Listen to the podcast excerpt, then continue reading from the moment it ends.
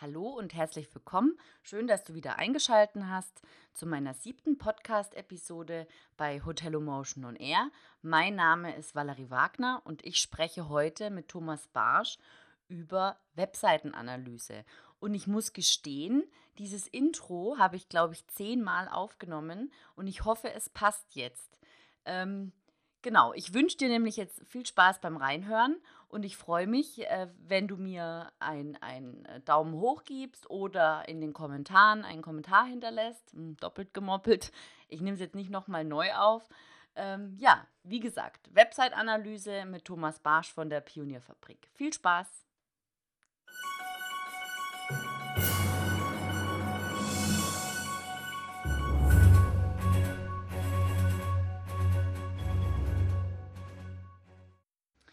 Hallo Thomas, schön, dass du da bist. Ähm, wie ich schon angekündigt habe, spreche ich heute mit dir über Webseiten und Webseitencheck.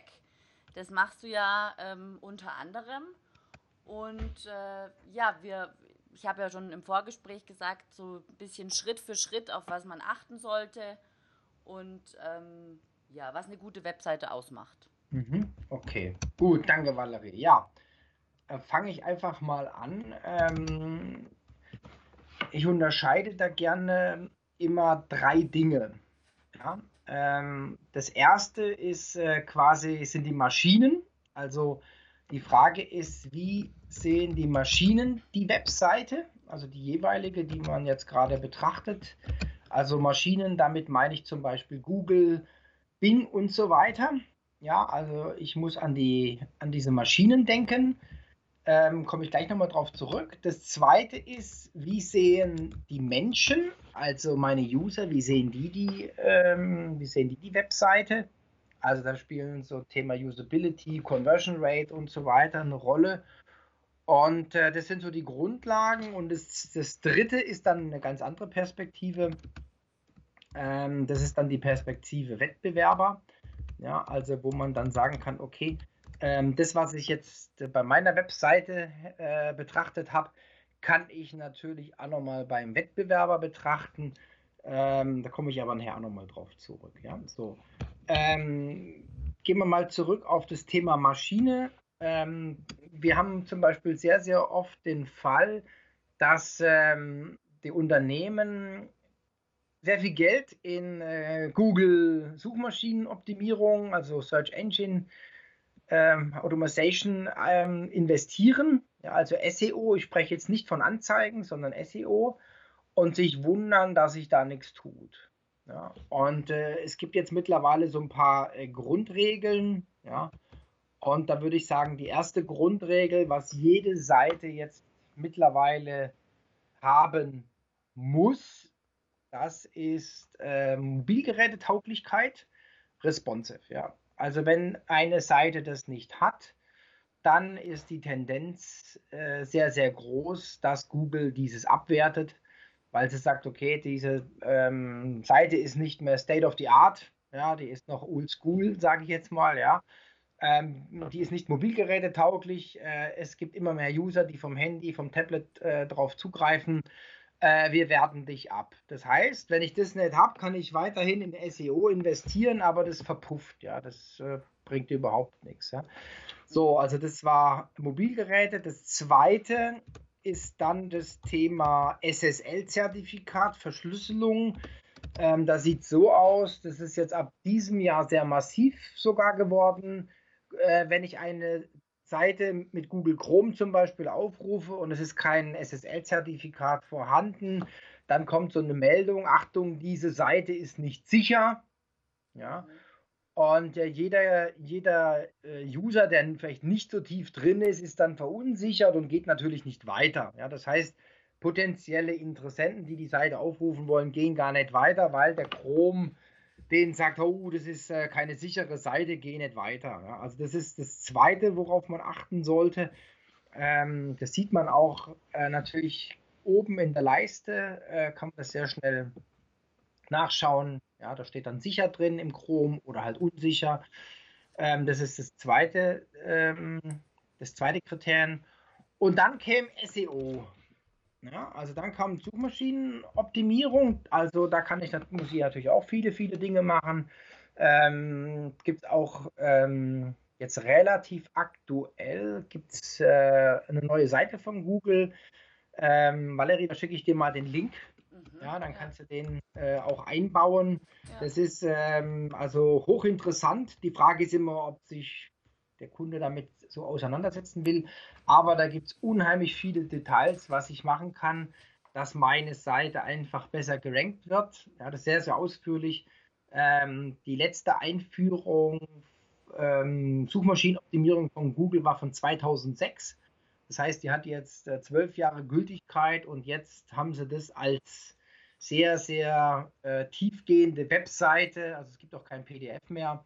Äh, früher war es ein PDF. Also wir haben jetzt auch eine dynamische Webseite gemacht.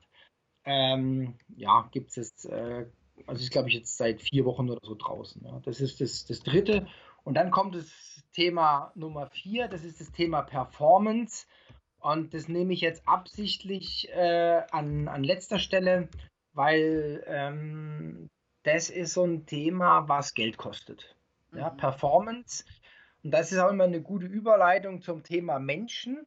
Ja, wenn meine Performance nicht so gut ist, dann heißt es in der Regel, ich habe Bilder, ich habe Videos auf der Startseite. Ja, so. Die haben aber dann den Effekt für die Menschen, dass meistens die Verweildauer dann höher ist. Ja? Also muss ich abwägen, ja, äh, was ist mir lieber eine Verweildauer für die Leute, die auf der Seite landen oder einfach eine höhere Performance. Ja? Mhm. Mir ist wichtig, dass unsere Kunden das auch wissen und dass man diese, Bescheid, äh, diese, diese Entscheidung bewusst trifft. Ja? Dass man sagt, okay, wir sind uns bewusst, wir haben ein Video auf der Startseite, die Performance geht runter, wir haben nicht ganz, nicht ganz so gute äh, Werte im Webseitencheck, aber dadurch haben wir die Verweildauer äh, erhöht und ich glaube, das ist wichtiger. Zur Performance ist auch zu sagen, ähm, das kostet auch meistens Geld. Also die letzten Prozentpunkte kosten richtig Geld, ja, weil ähm, da braucht man dann Entwickler, weil da müssen dann halt äh, verschiedene Dinge eingerichtet werden. Also ich, es einfach mal kurz an, ja, mhm. dass halt äh, verschiedene Dinge in einer ganz bestimmten Reihenfolge geladen werden, dass manche Dinge gar nicht geladen werden, sondern erst beim Aufruf, ja, und so weiter. Und ähm, das, das wäre vielleicht noch zu handhaben. Wir haben aber dann die Problematik, es muss ja für alle Endgeräte funktionieren. Also ich nehme jetzt nur mal Tablet und Smartphone ähm, da muss man das dann auch wieder anpassen. Das heißt, ich muss meine Seite für diese drei groben Gerätetypen ähm, anfassen äh, und, und was machen zum Bereich Performance. Und das wird meistens sehr, sehr teuer und ähm, da stellt sich immer die Frage nach der Wirtschaftlichkeit. Ja? Also das waren jetzt einfach mal die ersten vier Punkte äh, zum Thema äh, Maschinen und dann kommt natürlich das Thema Menschen. Ähm, das ist die Sache mit dem ähm, ja, Usability. Ähm, da kann ich AB-Testings machen, da kann ich auch ähm, da kann ich auch mal einen Bekannten ransetzen und denen eine Aufgabe geben und sagen, hey, ähm, such mal das und das Produkt, ja, mhm. findet das überhaupt? Also das sind zum Beispiel auch Sachen, die, äh, die gemacht werden. Es gibt sogenannte AB-Tests. Ja, äh, das heißt, es werden einfach zwei Versionen von Seiten ähm, gemacht mhm. und dann wird getestet. Die werden zum Beispiel, jede Seite wird tausendmal eingeblendet im Zufallsprinzip und dann wird anschließend äh, die ausgewertet, die Gruppe A und die Gruppe B. Ähm, dann wird geguckt, äh, wo gibt es eine höhere Verweildauer, wo gibt es mehr Conversion, wo gibt es mehr Buchungen das ist auch eine ganz, ganz spannende Sache, ähm, die viele auch noch nicht kennen. Ähm, so mal so ähm, ein kleines Beispiel. Amazon macht tausende dieser Tests am Tag. Wow, okay. Ja. Ja, also wird dann zum Beispiel mit Buttons gespielt, ja, soll der jetzt Ecken haben? Also es sind viele psychologische Geschichten. Soll der Button lieber Ecken haben oder soll er vielleicht rund sein? Soll er grün sein? Soll er rot sein? Wie soll die Schrift sein? Also die probieren extrem viel aus. Also die, die im E-Commerce-Bereich unterwegs sind, die sind am Testen ohne Ende. Also immer so ganz, ganz kleine, isolierte Tests werden da gemacht. Ja. Ähm, das ist aber eine Stufe, ähm, das ist schon ein bisschen aufwendiger, ja. Ähm, und jetzt komme ich zu der, zu der dritten Perspektive. Das, was man jetzt für seine eigene Seite gemacht hat, kann man auch für die Wettbewerber machen. Ähm, das heißt, ich kann gucken, wie ist der aufgestellt zum Bereich Maschine, wie ist er in, in dem Thema Usability. Also das ist dann die dritte Perspektive. Ja. Ähm, ähm, was wir machen, äh, vielleicht auch mal ganz konkret, also das Thema das Thema ähm, Maschine, da bieten wir einen kostenlosen Check an, zum Beispiel.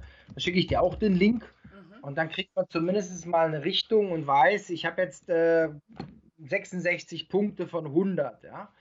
Ähm, dann weiß man ungefähr die Einordnung, wo man ist, weil das wäre jetzt nicht so sonderlich gut. Ja, also wir vergeben da auch Schulnoten, ja, also wie gut eine Seite ist. Ja, mhm. und sagen, eine Seite sollte in diesem Ranking ähm, ja, sollte mindestens 93 Punkte haben. Darüber wird es auch schwierig und teuer. Ja? Also man muss nicht unbedingt die 100 anstreben. Ja? Ähm, zum Thema, zum Thema, also das wäre so Basic. Das wäre für mich absolute Basic, was, was man im Auge haben sollte. Und dann käme das Thema Menschen-Usability. Das muss man ständig betrachten, ja, weil sich auf der Seite ja auch immer was äh, was ändert. Auch da bieten wir Checks an, aber das ist die Frage, für, für wen es äh, für, also wem es so wichtig ist, ja, so Usability-Tests zu machen. Da machen wir so Eye-Tracking, da machen wir Aufgabenanalyse, also es wird dann schon aufwendig. Ähm, bei größeren kann ich mir das durchaus vorstellen, dass es sinnvoll ist.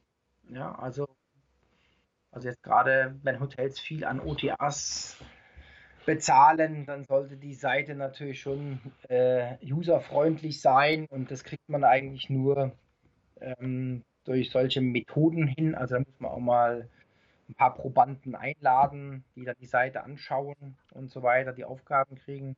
Mhm. Also das bieten wir auch an. Und das Dritte, das finde ich eigentlich das Spannendste. Und da muss ich sagen, wir wir starten zum Beispiel so eine Zusammenarbeit nicht mehr ohne, also dann ist es nicht unser Kunde. Wir bieten so einen Webseiten-Check XL an und ähm, der macht, äh, ja, der ermittelt zum Beispiel die drei größten äh, digitalen Wettbewerber. Ja, das heißt, stellen Sie vor, oder stell dir vor, ein Hotel in, in Hamburg, ja, will sich verbessern und äh, was jetzt oft gemacht wird, ist, äh, ja, wir müssen, wir müssen was blocken, wir müssen was schreiben und so weiter. Und das wird auch gemacht, aber es ist oftmals sehr, sehr viel Blindleistung, weil es nicht zielgerichtet gemacht wird. Mhm. Ja? Und jetzt durch diesen, durch diesen Web Webseitencheck äh, XL ähm, werden die drei Hauptwettbewerber ermittelt, also die großen keine Ahnung, Wikipedia ist meistens dabei, Amazon und so, die werden ausgeblendet, aber dann gibt es dann vielleicht ein paar äh, Hotels, äh, die man vielleicht gar nicht auf dem Schirm hatte. Ja, es gibt vielleicht auch ein paar Sachen, die sind bekannt. Und ähm, ja, dann machen wir da diese, diese Analyse und dann kommt dann zum Beispiel, kommt dann raus, bei welchen Keywords wir besser sind, bei welchen Keywords wir, äh, wir schlechter sind, welche Keywords der Wettbewerb noch zusätzlich hat. Ja, also man kriegt dann eine Liste von, von eigentlich von vier, von vier Unternehmen mit den Keywords. Und dann gehen wir ganz gezielt her und optimieren die Seite auf die Keywords, wo am meisten Traffic drauf ist. Ja? Also es wäre dann eine weitere Betrachtung in diesem Check, wo wir quasi dann ähm, ja, die, das Volumen äh, nochmal zu den Keywords abfragen. Wir sagen, wo ist das meiste Volumen drauf? Äh, wir gucken auch noch die Regionalität an, also wie ist das Verhältnis von Einwohnern äh, zu den Leuten, die im Internet sind, die was suchen. Ja, also sind viele, viele ähm, interessante Dinge und dann kann man wirklich zielgerichtet die Seite verbessern, weil man sagt, okay, man macht jetzt eine Kampagne zu diesem Keyword. Ähm, es kommen manchmal auch Keywords raus, die man gar nicht so am, auf dem Radar haben, äh, hat. Wir haben zum Beispiel bei einem äh, kam dann raus, äh, es wurde unheimlich oft Wellness, also irgendeine so Wellness-Therme gesucht, ja.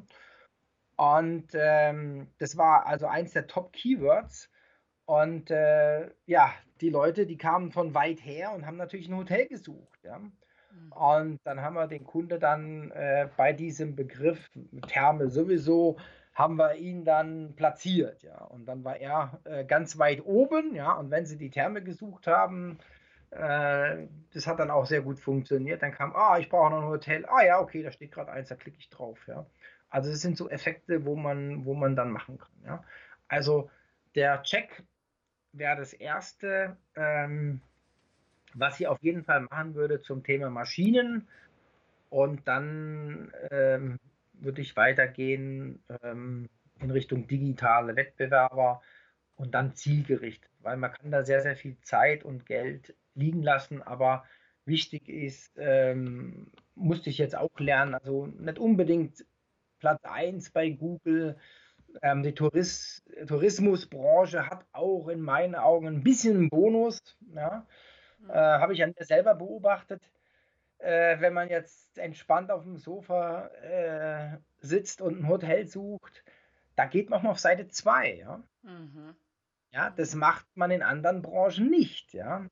Aber ich sage, es ist natürlich gut, wenn man auf Seite 1 ist, ja. Aber man geht auch auf Seite 2 und guckt mal, ja. Da gibt es vielleicht noch so ein paar Geheimtipps oder so, ja. Mhm. Aber da weiß man nicht, wie lange das noch geht. Aber mein Tipp ist also, äh, versuchen unter die Top 10. Ja, das auf jeden Fall. Okay. Jetzt hast du vorhin mal dieses Eye-Tracking ähm, angesprochen. Ist das das mit diesen, äh, also ja, wie funktioniert das? Ja, da, haben, da, da gibt es ähm, da gibt's ein, ein spezieller Eye-Tracking-Arbeitsplatz. Äh, da gibt es dann ähm, Hardware, also die wird dann an den PC angeschlossen. Und äh, dann setzt sich ein Proband hin, das, ähm, dann wird die Anlage, also diese, diese, dieses System wird dann auch auf denjenigen angepasst. Ja, und da werden quasi die Augen fixiert und dann ähm, sitze ich davor und dann wird zum Beispiel die Seite nur drei Sekunden eingeblendet. Mhm. Dann wird aufgezeichnet so ein Blickverlauf. Das kennt man vielleicht schon so ein bisschen von den Zeitschriften. Das hat man also früher auch oder macht man heute auch noch bei den Zeitschriften, ja. Kommt die Botschaft so rüber, wie ich sie haben möchte, ja. Mhm. Und dann kriegt man quasi so einen Blickverlauf, ja. Also wie lange hat er, also so Fix, Fixationspunkte, also wie lange war ja auf dem Logo, ja, der Blickverlauf ist normalerweise so von links oben, so im Zickzack nach unten. Ja, wie lange hat da was fixiert? Das ist die eine, die eine Geschichte, die rauskommt. Meistens werden die Probanden auch noch mit Video aufgezeichnet als externe Quelle. Und das System ähm, überlagert dann das Eye-Tracking über den Bildschirm. Ja, das kann man sich dann anschauen. Und wenn man dann zum Beispiel mehrere Probanden ähm, mehrere Probanden hinter sich hat, dann zeigt er auch so einen Mittelwert an. Ja, das heißt, man sieht dann, okay, die meisten Leute haben dahin geschaut, haben dahin geschaut. Manche Sachen haben sie überhaupt nicht wahrgenommen. Mhm. Ja. Und äh, wie gesagt, das sind so mehrere Tests, die man macht. Also zum Beispiel drei, drei Sekunden eingeblendet, dann fragt man die, ja, was, was habt ihr in Erinnerung? Mhm. Ja, das ist auch interessant, was dann manchmal ähm, so erzählt wird. Ja, äh, wie kam es rüber? War es freundlich? Ja, also es wird dann auch manchmal moderiert, gestützt. Ja, also äh, ganz interessant. Okay. Und ähm, also das kann ich mir dann vorstellen, wie so eine, ich glaube, ich habe das schon mal gesehen, äh, wie so eine Wärme, Wärmebild. Ja, ganz genau, äh, genau, so ein Heatmap, ne? ja, ja, ganz ja, genau, Heatmap, ja, genau, mhm, okay. genau. Das ist ja, interessant, spannend, okay. Und äh, eben, also du legst äh, auf diese drei Punkte, jetzt muss ich nochmal mir, ich habe mir da das ein bisschen aufgeschrieben, ähm, zunächst mal auf, Moment, auf die Maschine. Hm, genau. Dann, dann auf die ähm, Menschen und Usability. Mhm. Dann auf die Performance na, Performance nee. gehörte zur Maschine, genau. Ah ja, genau. Sorry. Ja. Also, ähm, Maschine, Menschen und Wettbewerber. Genau. Diese drei Dinge im ja. Prinzip. Okay. Mhm. Super. Jetzt äh, ganz spannend fand ich, dass es einen kostenfreien Webseitencheck gibt, um das mal zu mhm. testen. Machst du das auch für Blogs? Ich mache es für alles, ja. Oh, also perfekt. Also, Dann komme ich mal ich, noch auf dich zu. kann, ich dir, kann ich dir auch mal sagen, ähm, Web Webseiten-check.pionierfabrik.de. Also einfach Webseitencheck mit Bindestrich Punkt pionierfabrik.de. kann man das. Du denkst jetzt an deinen Blog, oder? Ja, ja, genau. Äh, du Ähm. meinst jetzt Valerie Wagner oder? Äh, Valerie-wagner.de, genau. Also pass auf, das machen wir jetzt mal live. Oh, perfekt.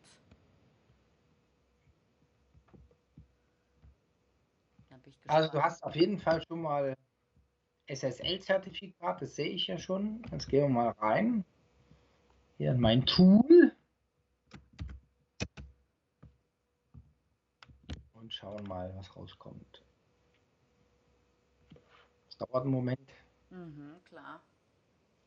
Okay, also üblicher Verdächtiger, das 84. Ui, 80 von 100 Punkten. Ja, Und- also schon sehr gut. okay. Du hast volle Punktzahl ähm, Mobile, du hast volle Punktzahl Security, du hast volle Punktzahl Suchmaschinenoptimierung und du hast 14 Punkte vor, also beim Thema Performance. Okay. Ja, jetzt pass auf, jetzt gehe ich mal weiter. Kann ich ja mal hier live machen, ist ja kein Problem. Ähm, hm, hm, hm, hm.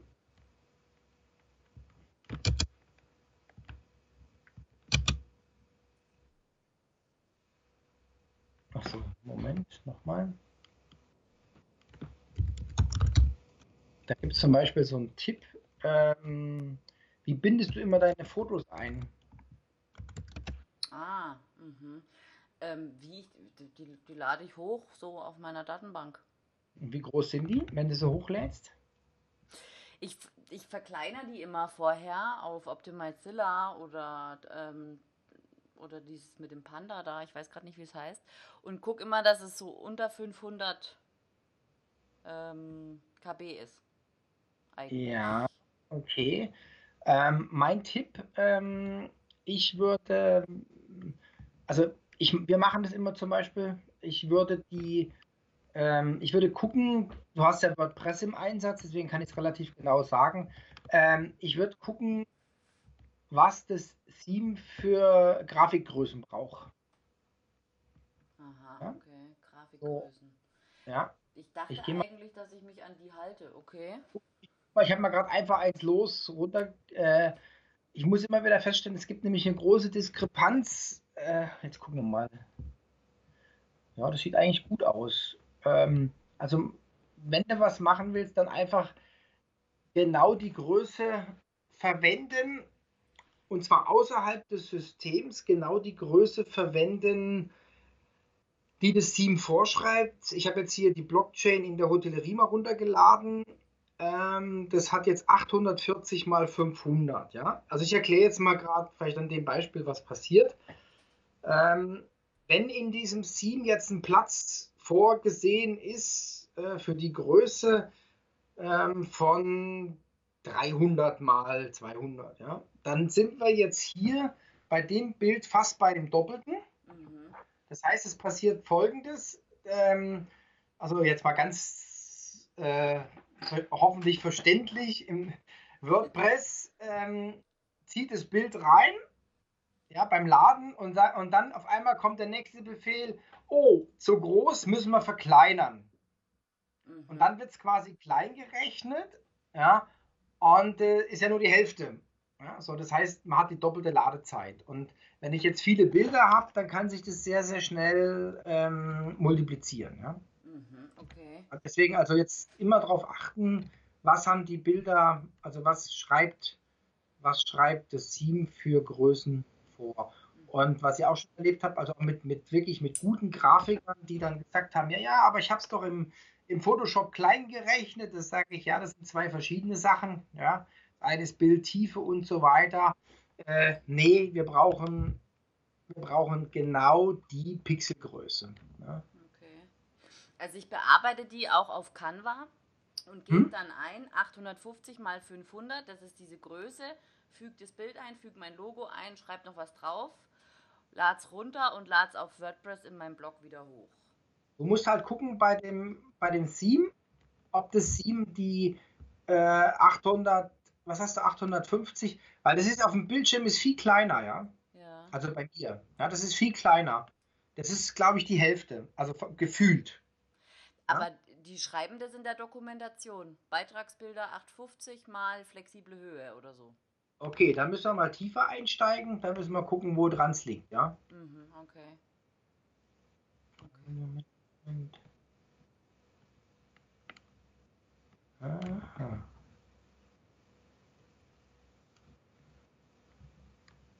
Okay. Ja, das müsste man dann mal, müsste man dann noch mal tiefer einsteigen, mal die, die Dinge durchgehen. Aber das einfach als Tipp, ja. Alles klar, okay.